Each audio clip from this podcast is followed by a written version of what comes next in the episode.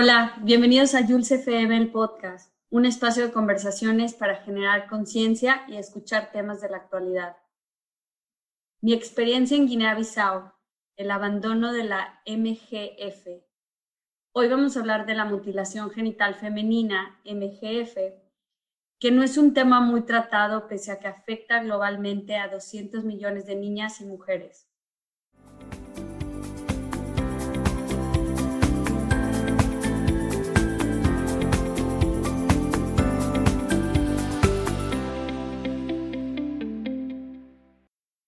Bárbara tiene 36 años, es portuguesa, pero se ha movido mucho por el mundo. Estudió la carrera de Ciencias Políticas en la Universidad de Glasgow y más tarde Desarrollo Internacional en Ámsterdam. A pesar de haber pasado algunos años trabajando en distintos temas, sus estudios, su pasión por la comunidad y la ayuda a grupos vulnerables nunca desapareció hasta que en un momento ella describe que sintió que no podía seguir así y cambió su vida. Desde entonces se ha dedicado e involucrado en temas como el derecho de asilo, protección a los refugiados, protección de la infancia y violencia sexual y de género. Hola Bárbara, bienvenida, ¿cómo estás? Hola Julia, ¿qué tal? ¿Cómo estás? Muy bien, muy bien. A ver, cuéntanos de tu experiencia en Guinea, ¿cómo fue que llegaste ahí? Eh, bueno, eh, vi un anuncio para un trabajo de coordinadora de una pequeña ONG alemana eh, para el abandono de la mutilación genital femenina. Y bueno, la verdad es que el tema me llamó bastante a la atención. ya sabía algo, pero obviamente mm, todo lo que pasó después fue una inmersión ¿no? en todo el tema. Guinea-Bissau no es de los países con más incidencia o prevalencia de la mutilación genital femenina. Un 50% de las mujeres eh, van a pasar por eso. Eh, normalmente solo, de, solo mujeres de algunas tribus específicas, de algunas etnias específicas. Em, y musulmanas. Eh, las mujeres no musulmanas en Guinea-Bissau no, ah, no, no, se les hace la mutilación genital femenina. Eh, esto es diferente en otros países, por ejemplo, en, en Egipto sí que está conectado con mujeres eh, cristianas y musulmanas, pero en Guinea-Bissau solo las, las musulmanas. Em, se hacen desde, desde bebés hasta 14 años. Incluso se puede llegar a hacer en una mujer un poquito más mayor si, si no está mutilada a la hora de casarse. Con todo el tema de la mm, criminalización de la mutilación genital femenina, pues sí que, mm, sí que se ha visto que se hace más en niñas más pequeñas para no llamar a la atención. Oye, pero a ver, en Latinoamérica no estamos muy familiarizados con el tema. ¿Qué es la mutilación? Bueno, sí, sí. Pues la, mutilación genital femenina es lo que se llama una práctica tradicional. Eh, se supone que tendrá más de 2.000 años. Eh, su origen no es muy claro, aunque se especule que, que haya surgido en Egipto y, o Sudán se ha documentado en unos 30 países, en su mayoría africanos, pero también en Oriente Medio, en Asia y, claro, en la diáspora. Eh, por eso también, por ejemplo, en Europa ahora mm, hay más enfoque en este tema, por el tema de la, diáspora. Em, esta práctica en general está muy asociada, pues como decía antes, a la religión, pero mm, en realidad ninguna religión la requiere hay muchas razones que, bueno, seguro que las vamos a discutir un poquito más adelante. Eh, ahora igual explico, pues, qué tipos, qué es la, la MGF en práctica y qué tipos hay, ¿vale? Porque mm, la OMS eh, va, a clasificar las eh, cuatro tipos de MGF. El primero, que es la extirpación parcial o total del clítoris. El tipo 2, que consiste en la extirpación parcial o total del clítoris y los labios menores, con o sin escisión de los labios mayores. El tipo 3, infibulación, que es el tipo más, bueno, más fuerte quizás, porque consiste en la extirpación del clítoris y de los labios mayores y menores y después de, cortar. Eh, hay un cosido de ambos los lados de la vulva hasta que ésta queda prácticamente cerrada. Eh, lo que se deja es una abertura para la sangre menstrual y para la orina. Y e, este es definitivamente el tipo más violento eh, y, después, para que esto se pueda cicatrizar, a las niñas pues les van a atar las piernas unas, un par de semanas y, bueno, este tipo también pues a la hora de, tener relaciones sexuales y de parir, pues también es un tipo que va a tener un, tipo de MGF que va a tener muchas más consecuencias y mucho, más graves en general. Claro. Solo para terminar, porque hay un tipo, eh, bueno, el 4, que todos los demás procedimientos eh, lesivos de los genitales femeninos con fines no médicos. Eh, solo eso. ¿Quién lo practica? Es decir, ¿quién, quién es la persona que, que, lo hace? Sí, ¿quién, ¿quién lo lleva a cabo? ¿Las abuelas o, o quién? Sí, bueno, pues en general la, una mujer mayor de la comunidad. O sea, en Guinea-Bissau, por ejemplo, se llaman las fanatecas y la fanateca, pues cuando ya se hace muy mayor, pues lo va a enseñar a otra mujer o de su familia o de la comunidad. Y así se pasa. Pero sí, es, es algo entre mujeres, las mujeres mayores que lo hacen a las mujeres más, más jóvenes. Y esto, bueno, se puede hacer pues con lo que sea, ¿no? Un cuchillo, una lámina, una navaja de afeitar, un pedazo de cristal, lo que sea. ¿Y como a qué edad? ¿Hay alguna edad específica o, eh, varía? Bueno, en general antes que cumplan los 14 años, em, pero claro, esto puede, desde que son bebés, eh, hasta mujeres un poco más mayores por si no, no lo han hecho y, llega el momento de casar. Pero sí, hasta los 14 años es lo más, lo más común. ¿Y se casan jóvenes ahí? Eh, sí, se casan jóvenes. Eso, bueno, el tema de la mutilación genital femenina también pues tiene conexiones con el matrimonio forzado, el matrimonio mm, de adolescentes. Em, eh, sí, también se casan jóvenes, 13 años, pues por ahí, de, la etnia, depende. Claro, la etnia. Y oye, ¿y cuál es la creencia alrededor de esta práctica o por qué lo hacen? O sea, porque como mencionaste, en Guinea-Bissau es mujeres em, del Islam en Egipto, cristianas y del Islam, o sea, entonces no, o musulmanas, no tiene, no tiene que ver con la religión, ¿verdad? no, no, y en, los países, en, por ejemplo, en Egipto sí que hay un debate alrededor de si es una, una suna, o sea, una obligación del Islam o si no.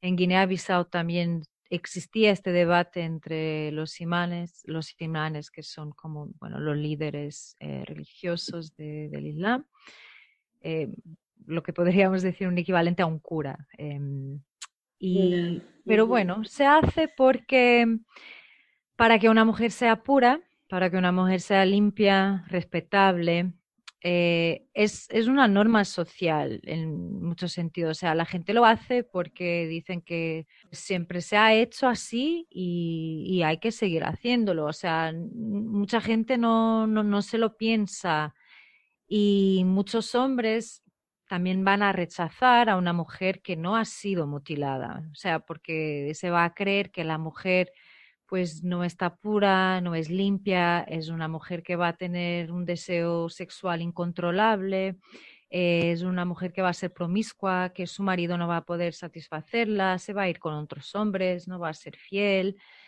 Eh, hay, otros mitos alrededor de esto, por ejemplo, que, que si una mujer no es mutilada, pues el clítoris va a crecer de manera normal y va a provocar la asfixia del recién nacido durante el parto. Eh, en Guinea-Bissau las mujeres se rechazaban entre ellas, o sea, si no estás mutilado, pues no puedes cocinar para nosotras, no vamos a comer tu comida. Así que, que sí, muchas mujeres ahí en Guinea-Bissau decían eso, que bueno, que lo hacían porque sus abuelas lo hacían y todas, todas las mujeres de la comunidad lo hacen. Y muchas piensan que, está, que sí piensan que está conectado al Islam, porque decían que lo hacían porque son buenas musulmanas. Es decir, estos son, hay comunidades muy aisladas en que la gente tampoco sabe leer o escribir, no va a poder leer un Corán de primera, por, primera mano, o sea, lo va a escuchar de alguien. Em, y claro, si viene un imán y le dice, no, no, no, eh, la, la, mutilación genital femenina es una obligación del Islam, pues es normal que la gente se lo cree. Pues es más cultural, como que fue una leyenda urbana y, sí, lo adoptaron en la cultura. Claro. Claro, y se convierte pues eso en una norma social y mm, eh, para que lo puedan dejar, pues varias familias de una comunidad lo tienen que dejar, porque si no, el riesgo social es muy alto. O sea, eh, que te rechacen, que, o sea, y una mujer en una comunidad aislada, pues que te rechacen, que no puedas casar. Eh, esto va a ser también un tema complicado porque mm, ¿qué va a pasar con esta mujer? O sea, es obvio que, las madres no quieren que, que, se rechace a sus hijas y por eso se sigue haciendo. O sea, en realidad las, las madres piensan que están haciendo lo mejor para sus hijas. Em. Pero yo sabía que había muchas, también muchas mujeres que mueren en el parto como consecuencia de esto, ¿no? O sea, no sé qué tanto sucede en Guinea. Bueno, en Guinea, como todo, no hay datos muy, muy fiables de nada, aunque la mortalidad infantil es bastante alta, la mortalidad en el parto también es bastante alta. Ahora no, no, tengo claro las cifras, pero sí que es todo bastante alto. Después, muchas mujeres sufren pues otro tipo, o sea, la fístula, que es decir, o sea, que puedes estar perdiendo orina, feces sin que te enteres. Y esto también eh, resulta en rechazo de la comunidad. Pero, por ejemplo, en, países donde se practica la infibulación, eh, el tipo 3 que hablamos antes, que ese sí, porque ese tiene consecuencias mucho más, mucho más graves eh, eh, a la hora de parir, es mucho más peligroso. para que el bebé pueda salir sin peligro, porque también hay el riesgo de que el bebé se quede demasiado tiempo eh, sin poder salir y que... Y bueno, es que con el tipo 3, con la infibulación, lo que pasa es como les cocen todo, eh, la primera vez que una mujer va a mantener relaciones sexuales con su marido, pues él, él, lo tiene que abrir, ¿no? Lo tiene que cortar, porque simplemente les dejan un agujero solo para la orina y la sangre. Y, y justo cuando estaba pensando en, nuestra conversa, en la conversación que vamos a tener en el podcast, eh, volví a un libro de una, de una somalí que se llama Ayen Hirsi Ali, que escribió un libro que sea, bueno, tiene varios, pero este es Yo acuso. Y ella habla mucho de eso, de la conexión entre la mutilación genital femenina y la virginidad, ¿no? O sea, ella dice que te extirpan el clítoris para limitarte tu sexualidad y luego te cosen los labios mayores pretamente para garantizar la virginidad. O sea, que al final pues no deja de ser una práctica que está pues está totalmente conectada con eso, ¿no? Con el valor de la mujer, eh, el respeto, la pureza, la virginidad, eh, al final no, no deja de, ser eso. O sea, no hay ningún beneficio eh, de la mutilación y hay muchas consecuencias eh, muy fuertes además. Problemas, sí. Eh, sí, porque también hay niñas que se mueren en el momento porque pierden mucha sangre, o sea, después también depende de quién te lo está haciendo, sea alguien con mucha experiencia, si va bien, si no va bien. es muy normal también eh, para mujeres tener, luego que tienen dificultades en urinar, en menstruar, eh, un aumento del riesgo de las infecciones urinarias, obviamente dolor en las relaciones sexuales, eh, las complicaciones en el parto que hablábamos antes, pues obviamente que eso todo, mm, todo aumenta y, y no hay, no hay un único beneficio físico de, de, salud, no, no existe. es solo social. Oye, pero a ver, ¿y qué hacías con la organización con la que estabas? Pues nosotros teníamos un, proyecto que, que, iba por el país, o sea, todas las zonas del país. Al principio empezó como un proyecto que trabajaba mucho con la parte religiosa, eh, entonces trabajaba mucho con los imams, es decir, el proyecto reunió a imanes que apoyan el abandono de la mutilación genital femenina y estos imanes pues visitaban, han visitado todas las mezquitas del país, todas. Eh, hablar con otros imanes sobre el tema. Hay mucha resistencia en, en, las zonas donde hay más incidencia de la mutilación genital femenina. Hay mucha resistencia. Eh, les dicen que son malos musulmanes, eh, que no quieren ni siquiera hablar con ellos. O sea, sí que hay mucha resistencia, pero al, a la ONG eh, les parecía que era, era muy importante entrar por ahí, porque no deja de ser un tema que está muy conectado a la religión, aunque la religión no eh, no lo pida, no lo aconseje, pero claro, después también hay, hay debates, ¿no? Como, como decíamos antes, si hay hadiths, que son los testimonios del profeta Mohammed, que declaren la MGF como una obligación. Y hay algunos que afirman que sí y otros que dicen que no. Y ese debate está ahí también. Trabajábamos también pues, con enfermeras para las enfermeras, pues para ya llegar un poco más a las mujeres, porque los imanes no van a tener permiso para hablar solo con una mujer, solos con mujeres. Em, las mujeres en general, pues, o están muy ocupadas, ¿no? Porque hay que, hay muchos niños, hay que, o sea, las mujeres se encargan de, casi todo, ¿no? De recoger la leña, el agua, cocinar. Em, entonces, bueno, siempre también están muy ocupadas, es difícil eh, tener algún tiempo con ellas. Con, con, las enfermeras ya un poco más fácil porque es mujeres hablando con mujeres, aunque en las comunidades más conservadoras, eh, pues no, tampoco permitían. Y una cosa que notábamos mucho, o sea, que las enfermeras transmitían, o sea, y las enfermeras eran mujeres de esas etnias que hablaban el, idioma local, eh, mujeres musulmanas. Eh, decían que, mm, pues que en general las mujeres se quedaban muy calladas o que nunca lo habían escuchado, o sea, que era la primera vez que alguien les estaba diciendo que esto no, no tenía, no traía nada bueno y tenía muchas consecuencias negativas. Otras mujeres pues lo rechazaban y decían, no, es que siempre se ha hecho, lo vamos a seguir haciendo, eso de que la gente se muere es mentira, eh, eso de que hay consecuencias es mentira, esto está bien para la mujer, la mujer se queda más limpia, eso es una palabra que se utiliza mucho, ¿no? Lo que la mujer esté limpia, que sea pura.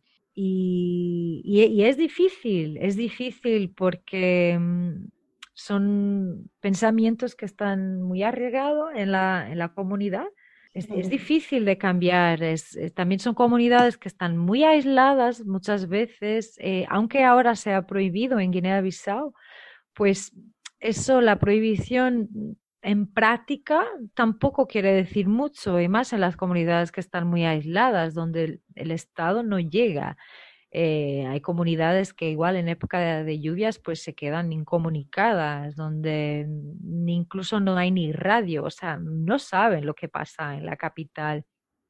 No saben si está prohibido. ¿Está prohibido o algo? Está prohibido. En Guinea-Bissau está prohibido, pero la prohibición, y esto se ha visto en, casi todos los lugares, lo que hace es Bueno, primero es muy difícil que, algún caso llegue de hecho a un juzgado. En Guinea-Bissau sí que pasó, fue un poco para enseñar, mira, esto es lo que puede pasar. Pasó, a, hubo un caso, al menos que, me acuerde, en, el este del país, pero mm, no sé si, si, si termina, o sea, si han, han, estado en la cárcel, porque bueno, la cárcel en Guinea-Bissau tampoco funciona así de esa manera pero en la comunidad, o sea, las comunidades no quieren que eso pase. Es decir, si, si llevan a una niña al hospital porque está mal, mal a la niña porque está perdiendo sangre, eh, los enfermeros, los médicos no quieren denunciar porque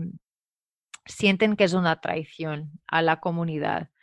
Eh, eso hace esto hace que, sea, pues que se haga de manera o clandestina, porque antes sí que se hacían fiestas para celebrarlo. O sea, cuando pasaba esto, que en Guinea-Bissau se llama el fanado, y que se siga haciendo para los chicos con una grande fiesta. Em, y bueno, eh, pero a las chicas ya no. Eh, ya no hay ya no hay ese tipo de fiesta pero se, se hace pero de manera clandestina y en otros países lo que se ha visto también es la medicalización de la, mutilación. Esto pasa, por ejemplo, en Egipto, en Guinea-Conakry, país vecino de, Guinea-Bissau, donde el porcentaje es bastante más elevado, creo que unos 98%, y, y ahí también está bastante medicalizado.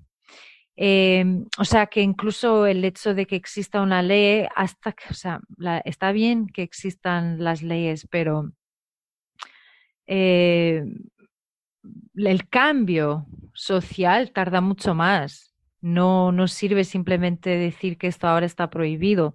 Eh, hay todo un trabajo alrededor, o sea, una desconstrucción que se tiene que hacer de, de este pensamiento, de estas conexiones, que, de esta norma social. Em, también porque la, la mujer que, que, lo hace, eh, que en Guinea-Bissau se llama las fanatecas, eh, esta mujer pues vive de esto. O sea, o le van a pagar pues en, arroz o en azúcar o en, bueno, lo que sea, eh, en dinero. Em, y esta mujer también vive de eso. También hay que pensar em, qué se puede hacer con estas mujeres.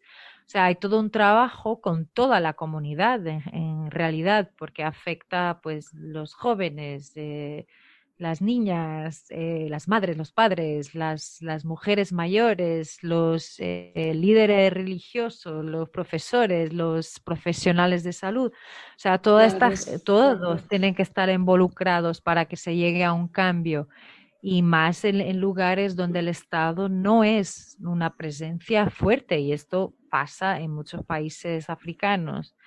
Em, así que, por ejemplo, cuando llegaran las noticias de, Sudán que se había prohibido, pues bien, pero eso no, significa que, que, se deje de hacer que se radicó, siempre, o sea, está bastante lejos eh, de ahí seguramente, o sea, no sé exactamente, porque sé que en Sudán es muy prevalente, pues de que desde el momento que se prohíba hasta que, que desaparezca, pues va a tardar mucho y más cuando la gente sigue defendiendo que se, que se tiene que hacer. Y aquí pues hay un papel de los hombres que no rechacen a las mujeres que no lo hacen Em, las madres que no tengan miedo de tener hijas no mutiladas, pero claro, hay que involucrar a toda la gente de la comunidad.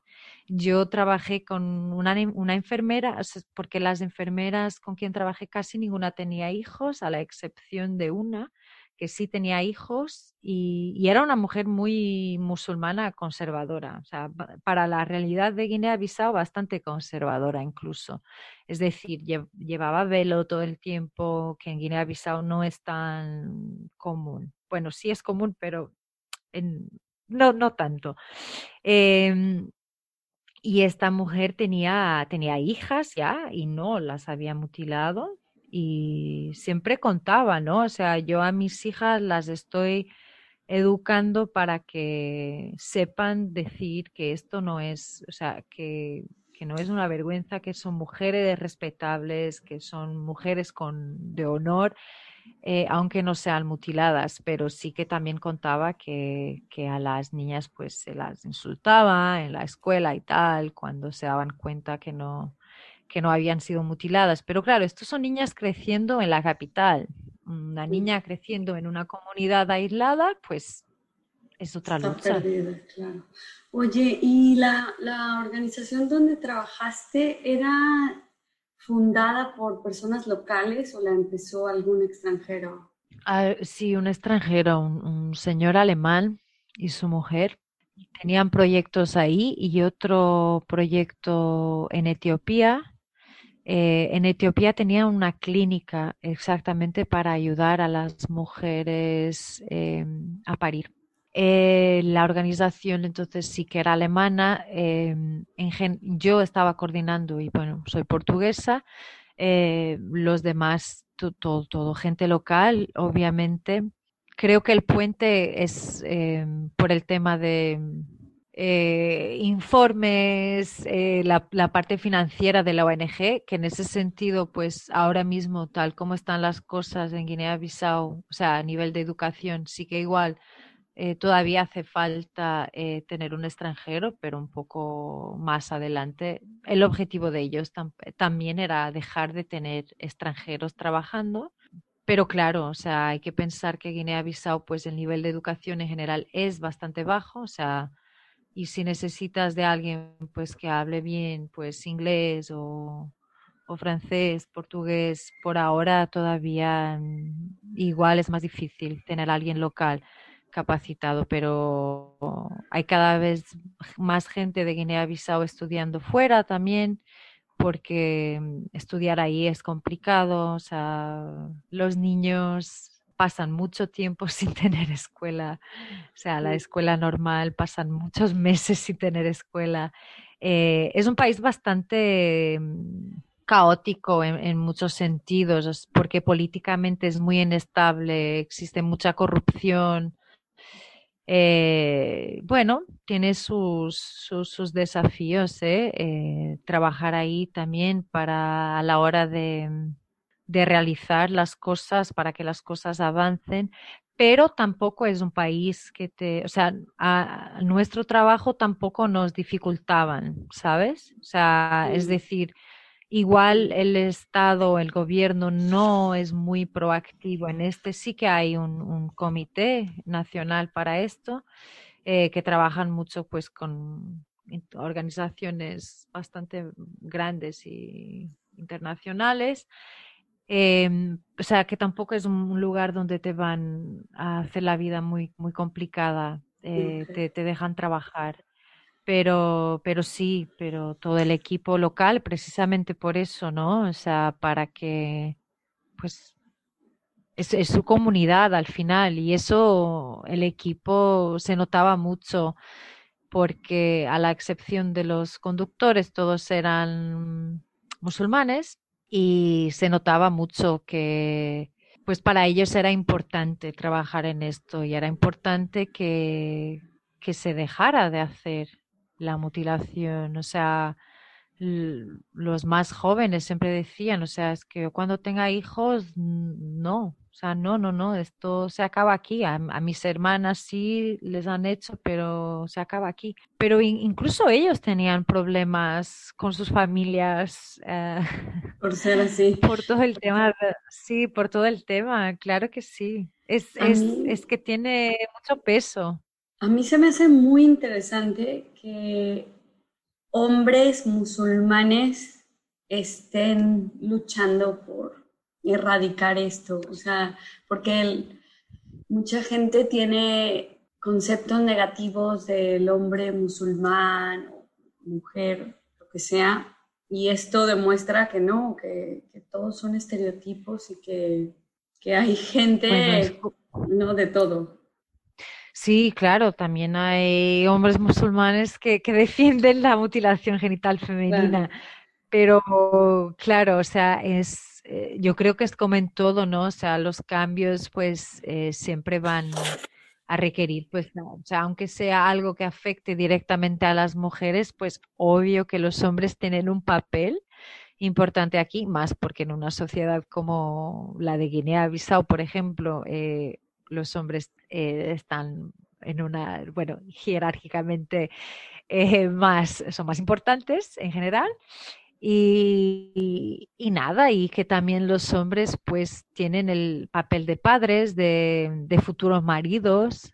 Em, y es importante que estén involucrados porque igual una madre pues solo con la idea de que a su hija la van a rechazar, pues igual ya prefiere hacerlo por si acaso.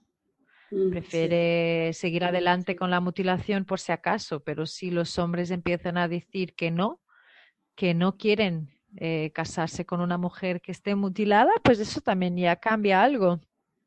Sí. Oye, ¿y cuánto tiempo estuviste ahí? O sea, que es, además, cuando me respondes esto, ¿qué es lo que te hizo quedarte ahí viendo que es muy difícil el cambio, pero ¿qué te animaba o qué era lo que te motivaba a estar ahí? Bueno, yo estuve 14 meses, eh, yo diría que es eh, el, el equipo, el equipo con quien trabajé.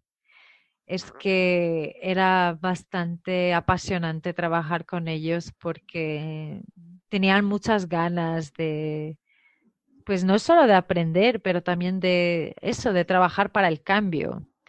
Em, aunque muchas veces era un trabajo que traía muchas frustraciones, eh, mucho rechazo, ¿no? Para ellos personal, o sea, porque les atacaban también personalmente, diciéndoles que eran malos musulmanes, que eran unos traidores, pero también se veía cuando ellos notaban que su mensaje estaba llegando a la gente ellos no se cansaban y era bastante, wow, bastante fuerte. Y bueno, es un país también, es un país interesante, ¿eh? es difícil, pero también es un país precioso, precioso. La gente en general también bastante amable, te recibe bien y, y claro, eso también te hace, pues te hace quedar. Pues sí. Ay, Bárbara, pues muchas gracias. Vamos a concluir. No sé si tienes alguna, alguna, algún mensaje no, no, para. Sí, bueno, muchas gracias por la oportunidad de, de hablar de esto. Creo que, que, eso, como al principio dijiste, o sea, porque afecta a muchas mujeres en el mundo, pero que no es un tema tan hablado y que en Europa ahora se empieza a hablar más por el tema de la diáspora, pero claro, siempre tiene que ser así, ¿no? Tiene que tocar más, más cerca y, y nada, porque al final pues es algo que afecta a muchas mujeres y niñas en el mundo y creo que, que en ese sentido pues de alguna manera nos afecta a todos que exista esto. Así que gracias por, por poder hablar un poquito sobre este tema. No, gracias a ti, yo te admiro porque son temas muy duros yo lo había escuchado desde hace unos años y me parece brutal y no me atrevería a trabajar en esto porque como mujer me siento que me llega más fuerte todo esto, ¿no? Te entiendo, pero creo que también esa fuerza eh, del impacto exactamente por ser mujer y esa empatía eh, también ayuda para tener como más, más fuerza y energía para trabajar en esto. Claro. Pues bueno, mm, muchas gracias nuevamente y cierro con el mensaje de la igualdad de género, salud y bienestar son objetivos del desarrollo sostenible. Recuerda, el bienestar del planeta es tu bienestar. Y para más historias, Suscríbete al podcast y sígueme en Instagram como JulesTM-el podcast.